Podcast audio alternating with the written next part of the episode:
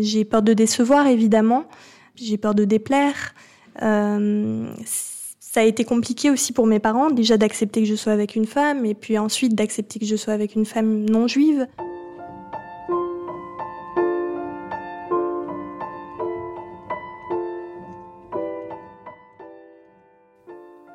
Bonjour, vous écoutez Amour Mixte, le nouveau podcast de Léa Taillet pour le lab de Ténoa sur les couples mixtes, sur les juifs qui aiment des non-juifs et sur les non-juifs qui aiment des juifs.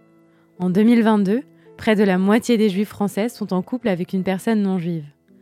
Bien qu'il soit de plus en plus courant, le couple mixte fascine, dérange et surtout interroge. Pour certaines autorités religieuses traditionnelles, le couple mixte incarne la fin du peuple juif. Pour d'autres organisations plus libérales, il incarne le renouveau, la réinvention du judaïsme dans une société de plus en plus sécularisée. Comment peut-on concilier judaïsme et amour? Judaïsme et vie de famille Comment l'identité juive se transmet-elle? Pour répondre à ces questions, on a demandé à des couples de partager avec nous leur quotidien, leurs pratiques, leurs questionnements.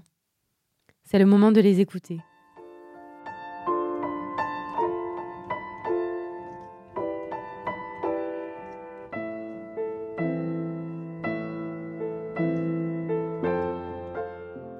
Emma a 31 ans. Elle a fondé une association pour approcher exilés et projets artistiques. Elle a grandi dans une famille traditionnaliste et a vécu selon le rythme du judaïsme. Elle mangeait cachère, faisait Shabbat et allait à la synagogue. Emma est ashkénaze. Dans sa mémoire, la Shoah reste bien ancrée, parfois trop. Depuis deux ans, Emma est en couple avec une femme non juive. Emma a la voix douce, les joues rouges, l'émotion vive. À travers ses doutes, elle raconte son sentiment d'appartenance et sa volonté de transmettre le judaïsme. J'ai grandi dans un contexte plutôt juif euh, traditionnaliste, je dirais. Euh, depuis que je suis petite, je vais aux éclaireurs israélites, euh, je fréquente des, communautés juives, donc orthodoxes, et puis ensuite ma sortie, libérale de temps en temps. on fait Shabbat à la maison, on fait les fêtes, j'ai la moitié de ma famille qui habite en Israël. On y va régulièrement. Ma grand-mère est israélienne, enfin palestinienne parce qu'elle elle est née avant la création de l'État d'Israël. Euh, mon grand-père a été euh, déporté à Auschwitz. Euh, voilà, donc une famille plutôt ancrée dans le judaïsme. Et oui, le judaïsme, j'en parlais aussi à mes amis non juifs, à ma famille non juive du côté de ma mère, puisque ma mère est convertie au judaïsme. elle s'est convertie avant ma naissance avec euh, les orthodoxes et du coup euh, la moitié de ma famille est non juive et donc on, en parlait, on chantait les chants de Hanouka ensemble euh, et c'était très présent. Et je voulais te demander, est-ce qu'à un moment donné, en grandissant, tu t'es distancé, tu as pris tes distances avec la religion juive, avec la tradition peut-être, avec la façon de pratiquer de tes parents, de ta famille? Alors j'ai envie de répondre oui et non. Non, parce que pour moi, le judaïsme reste fondamental et que j'ai vraiment un réel attachement euh, à cette religion, à ce peuple, à ses traditions, à cette culture, au chant, parce que j'aime beaucoup le chant, euh, au nigunim, et puis à la nourriture aussi, évidemment, puisqu'une fête juive ne peut pas ne pas euh, inclure de nourriture. Euh, et puis en même temps, oui, je me suis distanciée puisque puisque j'ai grandi, puisque j'ai commencé à étudier la philosophie, puisque euh, je me suis aussi petit à petit séparée de mes parents, ce qui est quand même euh, une des choses fondamentales dans le judaïsme quand on repense à Abraham et au Lech Lecha. C'est pas toujours facile pour moi, surtout que je viens d'une famille où il y a eu beaucoup de séparations malheureuses, puisque en lien avec la Shoah, et, donc c'est pour moi assez difficile euh, Même si ton attachement au judaïsme, il est très puissant, il est très fort, tu es tombée amoureuse d'une femme non juive, est-ce que tu peux me raconter dans quel contexte, dans quelles conditions vous vous êtes rencontrés, toi et ta copine? C'était le 27 janvier, donc c'était le jour de la libération de Schwitz, donc c'était une date assez euh, symbolique et forte pour moi. Euh, je sortais d'une conférence sur la Shoah je repensais très fort à mon grand-père euh, qui avait été déporté à Auschwitz. Et je me suis dit est-ce que j'y vais est-ce que j'y vais j'y vais pas? J'avais j'hésitais. Et puis finalement j'ai décidé d'y aller parce que je me suis dit que c'était important que la vie l'emporte sur la mort et que j'avais trop grandi finalement dans une ambiance mortifère un petit peu que j'avais envie de finalement vivre ma vie et de suivre mes désirs. Finalement donc t'es arrivé à ce café Et comment comment s'est articulée la discussion en fait? Qu'est-ce que tu lui as dit? Est-ce que tu lui as raconté ce que ce que tu avais vécu juste avant, c'est-à-dire cette cérémonie Ouais, tout à fait. Euh, c'est vrai que j'étais encore très émue et quand je suis arrivée, euh, je lui ai tout de suite parlé de ce que je venais de voir et de, des témoignages des déportés, etc.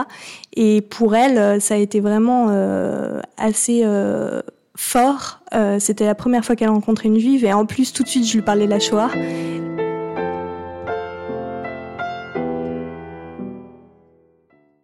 Est-ce que tu pourrais décrire ta copine et son éducation? Elle est mexicaine, elle, est, elle a grandi dans un milieu plutôt euh, traditionnel catholique, euh, avec des parents croyants, qui allaient à l'église, euh, à la messe.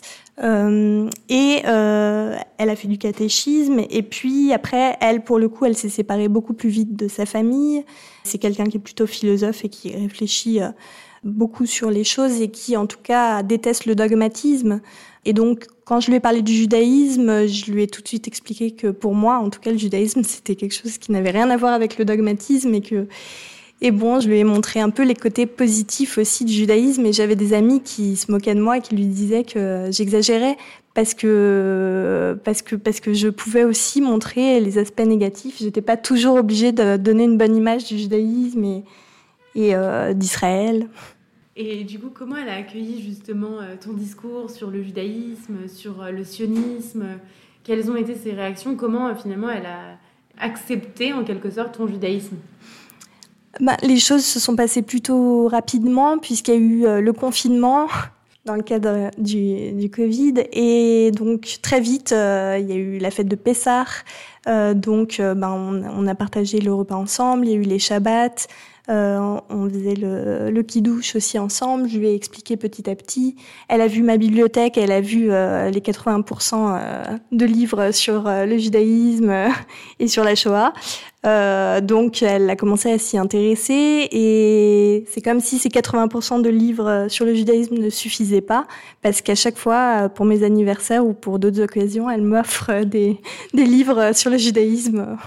Et comment la tradition catholique, elle se manifeste dans votre couple? Au moment des fêtes, souvent il y a une crispation. Mais petit à petit, au fil des années, on arrive aussi à, en parler plus calmement. Pour Noël, effectivement, euh, elle a voulu l'année dernière faire un repas avec ses amis et donc j'y ai participé. C'était le premier Noël que je faisais euh, de ma vie, puisque puisque petite, je ne faisais pas Noël avec euh, ma famille non juive. J'ai quand même apprécié ce repas, même si euh, j'avais des réticences au départ et que, j'étais aussi pétrie de, préjugés. Par rapport au sapin de Noël, c'est aussi, euh, ça a été aussi un débat. Euh, finalement, elle s'est acheté un petit sapin en plastique, mais vraiment minuscule. C'était sa façon à elle de faire le lien avec son héritage, avec des moments joyeux avec sa grand-mère.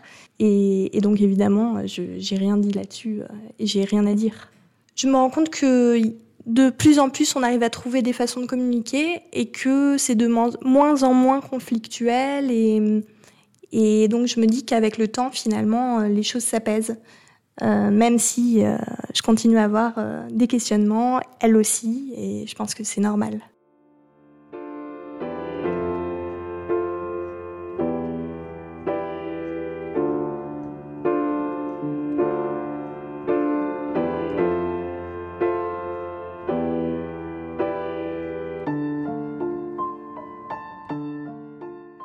Amour du judaïsme, je lui transmets beaucoup par les chants, par les nigunim. Euh, elle en connaît un certain nombre maintenant.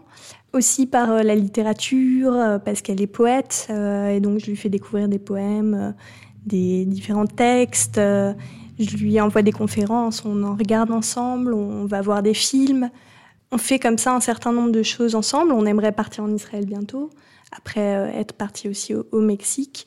Et puis on écoute des fois des cours aussi, euh, des cours en espagnol euh, de, depuis Mexico, donc de la communauté juive de, Mexico, sur la symbolique des fêtes. Euh, on avait écouté pas mal pendant Sukkot, par exemple, et ça lui plaît. Et donc moi, ça me fait aussi plaisir. Euh, mais après, de temps en temps, c'est vrai qu'elle me dit euh, ah bon bah maintenant qu'on a étudié des textes juifs, euh, pourquoi ne pas étudier le Coran et la Bible? Et du coup, il y a toujours une partie de moi qui me dit ah mince, mais mais pourquoi? Et en même temps, je comprends très bien son, son point de vue et je me dis que par curiosité, il faudrait aussi que j'étudie bien sûr le Coran et la Bible, pourquoi pas. Aujourd'hui, comment tu te situes par rapport à ton judaïsme? Parfois, euh, j'entre en, crise existentielle, entre guillemets, puisque euh, j'ai peur aussi euh, de m'approcher trop d'un syncrétisme qui détruise mon judaïsme. Ma peur, c'est quand même celle de l'assimilation. Et là, justement, on va arriver à la fête de Hanouka. et évidemment, je, me pose quand même la question de, l'assimilation des Grecs par rapport aux Juifs, etc. Et, j'ai souvent peur de, de, tendre de plus en plus vers ça. Et si on a des enfants, euh, j'ai peur aussi que ces enfants euh, ne soient pas circoncis, euh, si, elle, si elle est contre.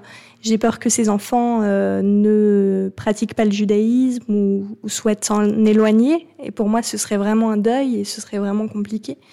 Vous en parlez déjà de, des enfants dans par exemple, est-ce que vous avez envie de, vous marier, d'avoir des enfants? Est-ce que c'est une, une, question qui, qui euh, revient? Est-ce que c'est une question justement, la question de l'éducation des enfants, est-ce que c'est une question qui se pose et justement de cette éducation juive? Comment vous en parlez? Oui, on en parle, euh, mais souvent on, se dispute quand même pas mal euh, par rapport à ça. C'est quand même quelque chose que, que j'aimerais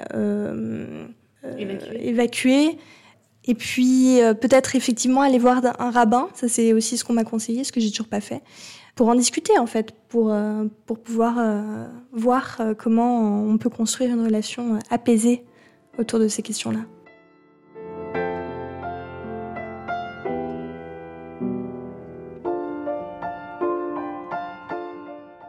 Moi, ma pratique, euh, j'étais, assez pratiquante pendant, un moment parce que c'était aussi ce qui me permettait de, de garder mon lien avec le judaïsme. Euh, et c'est même, j'en, ai fait plus au départ en, me mettant en couple avec une personne qui n'était pas juive. Euh, j'ai commencé à aller beaucoup à la synagogue, etc. Ce qui est un peu paradoxal. Mais en même temps, de plus en plus, finalement, j'arrête d'aller à la synagogue parce que j'ai l'impression d'avoir deux vies et, d'être un peu dissociée dans, ma perception euh, des, choses. Et donc c'est vrai que c'est pas évident. Je me sens pas forcément accueillie non plus. Euh, on est un couple mixte, un couple de, de femmes. C'est pas évident de trouver sa place dans la communauté. On a beaucoup de mal, disons, à se projeter. Euh, mais c'est vrai qu'on se dit parfois que qu'on serait peut-être plus accepté et que ce serait peut-être plus facile à l'étranger. Je pense par exemple à Tel Aviv ou je pense à Berlin ou au Canada. Euh, c'est vrai que c'est des pays où finalement euh, c'est disons un peu plus facile pour les couples mixtes et pour les couples de femmes. Qu'est-ce qui aujourd'hui euh, t'empêche justement de la présenter à tes parents? Est-ce que c'est le fait qu'elle soit non juive et qu'elle tienne aussi à cette tradition laïque? Oui, c'est vrai que c'est assez compliqué, sachant que, sachant que ma mère s'est convertie pour que mon frère et moi soyons juifs. Euh, j'ai peur de décevoir, évidemment. J'ai peur de déplaire. Euh, ça a été compliqué aussi pour mes parents, déjà d'accepter que je sois avec une femme, et puis ensuite d'accepter que je sois avec une femme non juive. Mais petit à petit, ils font du chemin, ils se rendent compte que je suis heureuse comme ça.